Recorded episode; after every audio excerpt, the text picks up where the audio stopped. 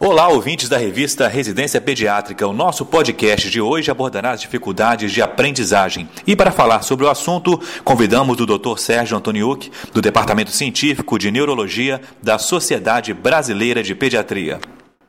As dificuldades de aprendizagem são frequentes, podendo atingir até 20% das crianças.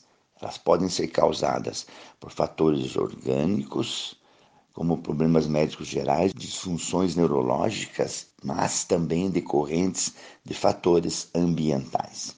O ambiente a qual, na qual a criança está exposta pode influenciar de forma negativa, causando problemas emocionais e psicológicos.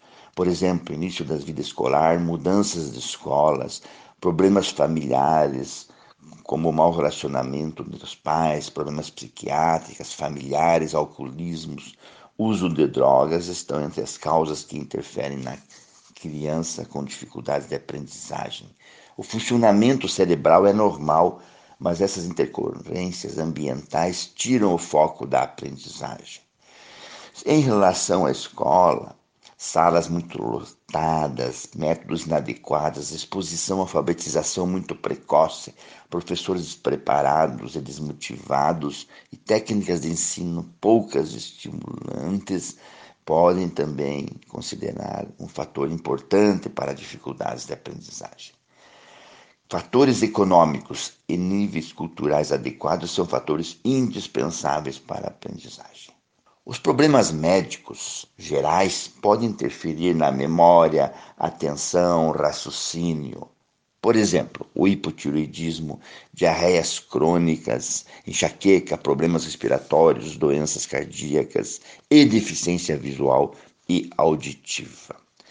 As disfunções neuronais podem ser localizadas ou generalizadas, comprometendo funções cognitivas, como linguagem, pensamento, atenção, raciocínio, memória, motricidade.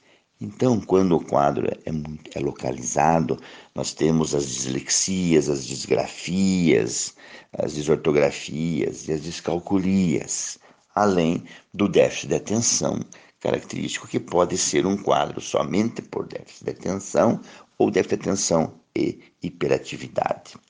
Outras causas são os problemas neuropsiquiátricos, como o autismo, transtornos depressivos, transtornos de ansiedade, transtornos obsessivo-compulsivos e às vezes estão em quadros psicóticos.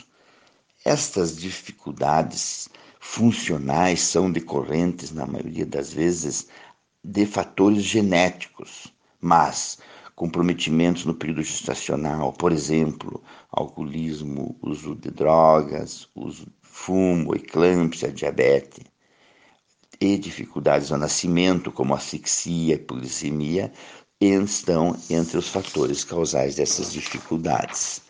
Assim, o diagnóstico e avaliação de uma criança que não aprende envolve a participação de profissionais experientes e necessita de várias técnicas de avaliação envolvendo profissionais da área da saúde e da educação.